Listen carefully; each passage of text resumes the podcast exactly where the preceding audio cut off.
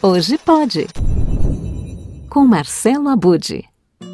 31 de outubro é o Dia Nacional da Poesia por causa do nascimento de Carlos Drummond de Andrade. Aliás, neste ano de 2022 celebramos 120 anos desta data. Já Paulo Altran teria feito 100 anos de idade em setembro último, e agora em outubro são 15 anos em que o ator deixou o palco da vida. Mas o que esses grandes nomes da arte brasileira têm a ver com a podosfera? É isso que eu vou te contar neste hashtag Hoje Pode. Para começar, acompanhe um trecho do canal Livre da Bandeirantes de janeiro de 2006 e que foi reapresentado recentemente justamente para celebrar o centenário de Paulo Altran. No rádio, por exemplo, você começou em 57 com o quadrante, dividindo o microfone então com o Carlos Drummond de Andrade e Manuel Bandeira, apenas mente. Agora retoma, Sim, né? retoma o quadrante aqui na Band News. O que o levou a voltar ao rádio? Convite do Marcelo D'Angelo. Mas o meu programa de 57 era um cronista para cada semana. Mas os cronistas eram Carlos Drummond, Manuel Bandeira, Cecília Meirelles, Rubem Braga, Paulo Mendes Campos e Diná Silveira de Queiroz. Um escrevia para cada dia da semana.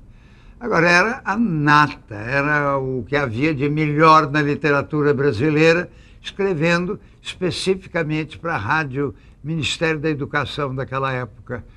Agora, o, o, programa deu tanta sorte que o Murilo Miranda, que era o diretor da rádio, um homem culto, inteligente, ele fez o primeiro Ibope da Rádio MEC e o programa Quadrante estava em primeiro lugar, pela primeira vez concorrendo com as rádios comerciais do Rio de Janeiro, nos dois horários, e às oito da noite e ao meio-dia, repetido ao meio-dia do dia seguinte.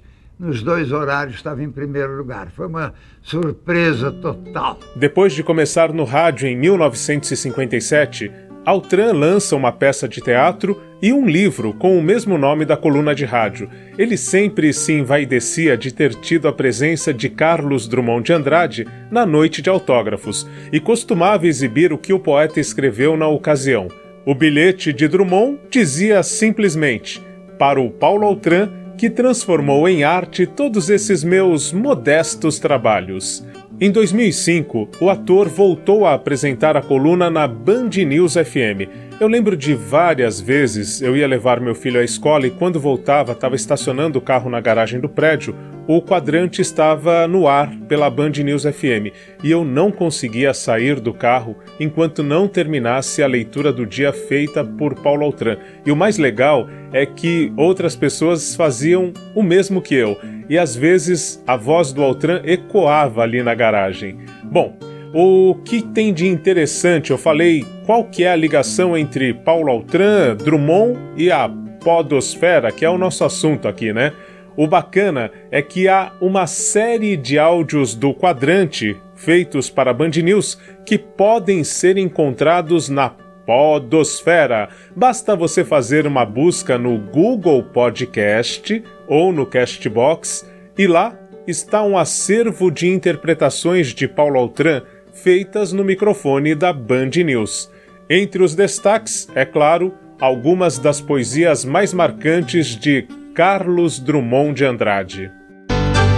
Quadrante com Paulo Altran.